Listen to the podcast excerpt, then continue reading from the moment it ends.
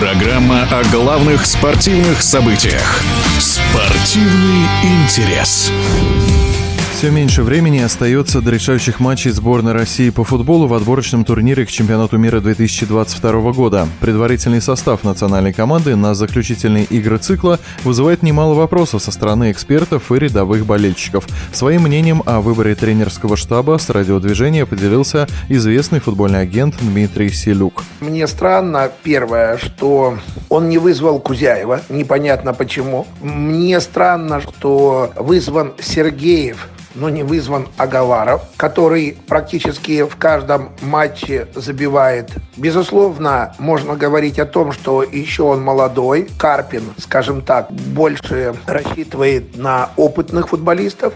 Так тогда, при чем тут Сергеев? Очень странная ситуация с Кузяевым. Кузяев всегда делает большой объем работы, и я считаю, что он один из лучших игроков в сборной. И я не знаю, возможно, у него травма, но для меня Кузяев, я бы сказал, ключевой игрок в середине поля, учитывая, что он может играть на разных позициях. Еще одна кандидатура, которую обсуждают практически все, Артем Дзюба. Несмотря на то, что на днях он стал самым результативным игроком в истории чемпионата чемпионата России, приглашение в сборную форвард «Зенита» не получил. Хотя Дмитрий Селюк уверен, что такой игрок способен усилить команду и логически объяснить его отсутствие довольно трудно. Иногда комментируют о том, что сейчас Карпин играет быстрый переход из обороны в атаку. Там быстроты я большой не, не, там не видел. Столбы не нужны, тогда зачем там Заболотный? Заболотный забил два мяча, и то, ну так скажем, один э, случайно с углового. Дзюба очень полезный игрок. Более того, еще совсем недавно все хвалили Дзюбу. Коллектив сборной, там не так много людей поменялось. Они все э, дружили, все, он был капитаном, его выбрали. И не успел только Карпин прийти, сразу слили своего друга, как говорится. Я понимаю, что Карпин э, выбирает, но я считаю, что коллектив тоже должен быть коллективом.